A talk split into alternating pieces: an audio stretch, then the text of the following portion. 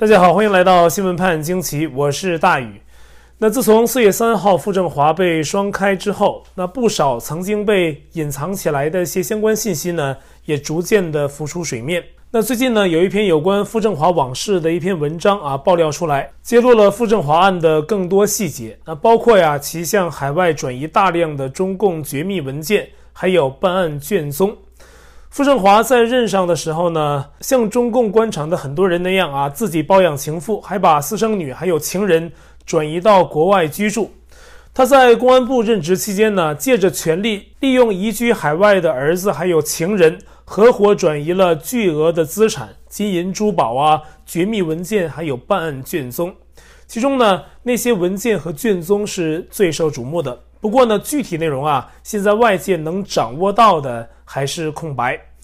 那么还有一点爆料信息有提到，傅政华的儿子啊，在加拿大温哥华读高中期间就加入了加拿大的国籍。那根据媒体爆料呢，其子啊现在是仍然在温哥华居住，已经是三十多岁了，年纪轻轻啊，他已经在加拿大的银行存有巨额的资产。这引起了美方还有加拿大的共同关注，他们不懂啊，为何如此年轻的一个人呢，就拥有这么多的钱？中共宣称呢，已经在沟通美国跟加拿大的相关的部门，要追回这些资产啊。中共方面说的，而傅政华现在呢，被中共严打，其背后的势力角逐啊，涉及中共高层的派系斗争。这个目前斗争的焦点呢，其实是人事安排。那今年三月十一号，李克强在人大闭幕会后的记者招待会上说，今年是他担任总理的最后一年啊，会按时走人。从目前的情势看呢，就算李克强卸任总理之后不是直接退休，那也是担任个别的闲职啊，不会有什么重大的任用。所以呢，他卸任后的走向没有什么悬念啊，关键是谁会担任下一任的中共总理。那中共官场的规则呢，有一个七上八下的原则啊，就是六十七岁上啊，六十八岁下。现任的政治局常委的栗战书是一九五零年出生，现年是七十二岁啊，差不多就直接退休了啊。习近平的大管家、核心幕僚之一的丁薛祥就很有可能会接栗战书的班儿，而七常委之一的栗战书呢，现在是中共的人大委员长。而一九五四年出生的、现年六十八岁的江派常委韩正啊，这都是差不多要退休的了。能接总理班的啊，目前比较受关注的有这么几个人：担任过副总理的汪洋，现任的政治局委员及副总理胡春华，还有因为上海疫情暴涨而恰如热锅蚂蚁的上海市委书记李强，还有重庆市委书记陈敏尔等等。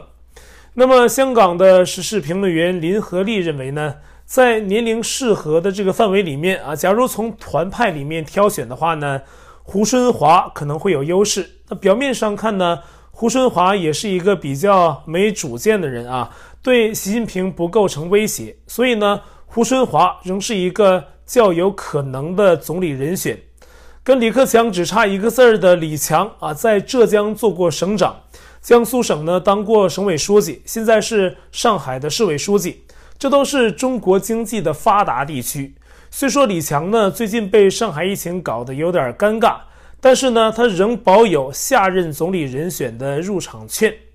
上海的疫情啊，现在是中国的焦点之一。那四月四号，中共的副总理孙春兰啊，就是现在俗称的“清零姐”，在上海公开放话，要全员的核酸。宣称要用最短的时间实现社会面的清零。自由亚洲电台的记者说呀，获得了一份浙江省的官方文件，显示啊，孙春兰的上海之行是带着动态清零的硬性指标，还要求浙江还有江苏全面配合上海的动态清零。例如呢，杭州和宁波就被要求要接纳并且隔离上万名的上海阳性感染者。湖州啊、台州啊，还有金华被要求接纳并且隔离两千到三千名的上海阳性患者，这是中共常用的异地隔离办法。西安呢也是这么搞的。那预计呢将有数十万的上海市民被转运到浙江、江苏等地集中隔离。那网上呢还爆出了官方紧急对六个城市下达紧急通知，要求提供能容纳三万人的场所，供上海的密接、次密接者隔离之用。上海学者张进表示，他目前居住的小区门口啊，有武警持枪站岗，为的是不让居民闯出或者是翻墙外出。官方消息说，上海五万警力全部出动，配合武警还有军人对各封城范围进行维稳，把人看的是死死的，还抽调了六百余名警力入驻方舱医院管控隔离点。目前呢，上海采取网格化巡查队伍的管理方式啊，落实所谓的人不流动、足不出户的封城措施。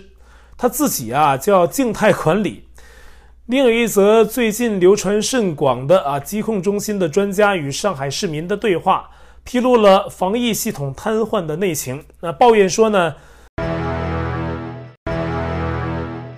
我们专业的机构要被逼疯了啊！专业人员的话呀，根本就没人听啊！这“没人听”三个字啊，这个它指的是中共的官员啊，这些官僚呢听不进去专业人士的话。那不出意外的，中共已经把这个疫情啊变成了政治病毒，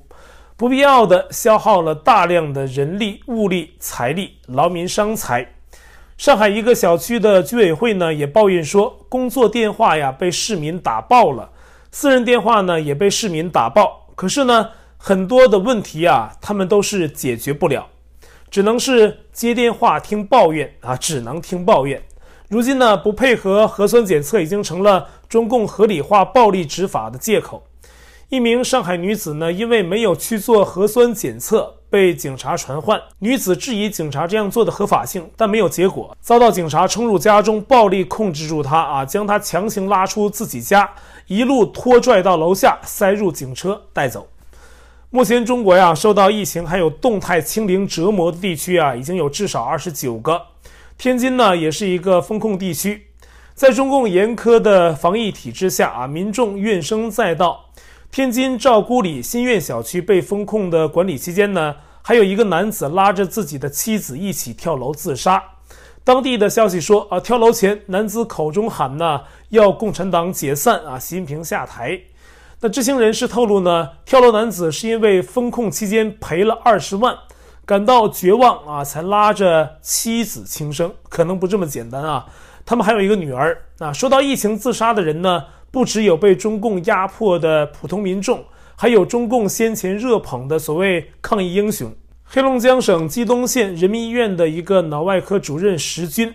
给一个从疫区回来的患者做手术，但是呢，患者拿到的这个核酸证明啊，并不是自己的，是冒名顶替来的。结果呢，他还是个感染者，这导致病毒散播，全县封城一个多月，查出了三到四例的阳性感染者。疫情的紧张过去后啊，当局啊开始秋后算账。石军作为所谓的直接责任人被逮捕啊，经历了七天的审讯。相关人员呢说，石军的行为导致了全县损失数亿啊，威胁要给他判重刑。那调查期间呢，石军是全程戴着手铐脚镣，还要求呢去体检，在同行面前呢是受尽屈辱，精神崩溃。最后呢用牙刷把自己大腿的大动脉挑开，流血而死，一了百了了。石军上有七十八岁的母亲，下有一对双胞胎女儿，妻子呢是中学教师。他曾在二零二零年初作为医疗人员支援湖北。那石军呢，目前被中共内部是定为所谓的畏罪自杀。曾经被中共吹捧为抗疫英雄的石军啊，如今却落得这般的境地，让人唏嘘。那疫情持续期间呢？三月份，广西的坠机事件依然牵动人心。那东航的五七三五航班呢，以近乎笔直的角度坠机，官方对相关消息严格管控啊，不但受难者的名单迟迟不发，也不准受害者家属和外界接触啊，严格控制真相流动。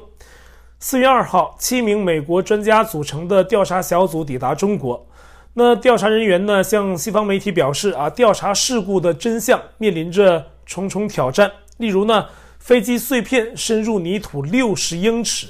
飞机在垂直下落之后啊，直接扎入了满布竹林还有香蕉树的山坡，清理泥土也成了一大难点。比如东航其中的一个黑匣子啊，飞行数据记录器啊，是在地下的五英尺找到的。而目前的黑匣子数据啊，也能提供一个事故的相关信息。那目前呢，东航坠机的两个黑匣子都已经送到了美国的 NTSB 实验室进行解读，是在美国本土啊。预计一到两周内呢，会得出分析数据。而中共敢把黑匣子给美国研究，那一方面呢，是因为读取黑匣子数据常常需要非常高端的设备，需要技术。那另一方面呢，中共高层也许很想知道到底发生了什么。不过呀。最近呢，倒是有一则爆料啊，说坠机的副机长张正平是故意自杀，因为待遇不公啊，自己经验平平的徒弟当了他的机长，自己几十年的积蓄投资恒大金融产品，随着恒大暴雷也是亏到了血本无归，因此呢，报复性的自杀。那坠机期间呢，云南和广东的塔台呀，都有听到舱内张正平说的一些话啊，这是最近的一个爆料了。那目前呢，尚待进一步的消息确证，我们还是等等看啊。美国对黑匣子的这个调查结果会怎么说？好，我在 Telegram 上面的官方公告群是 t.me 斜线大于 news，观众讨论群是 t.me 斜线 xwpjq 下划线 us，节目信箱是 xwpjq@gmail.com，还有我的会员网站网址是大宇 us.com。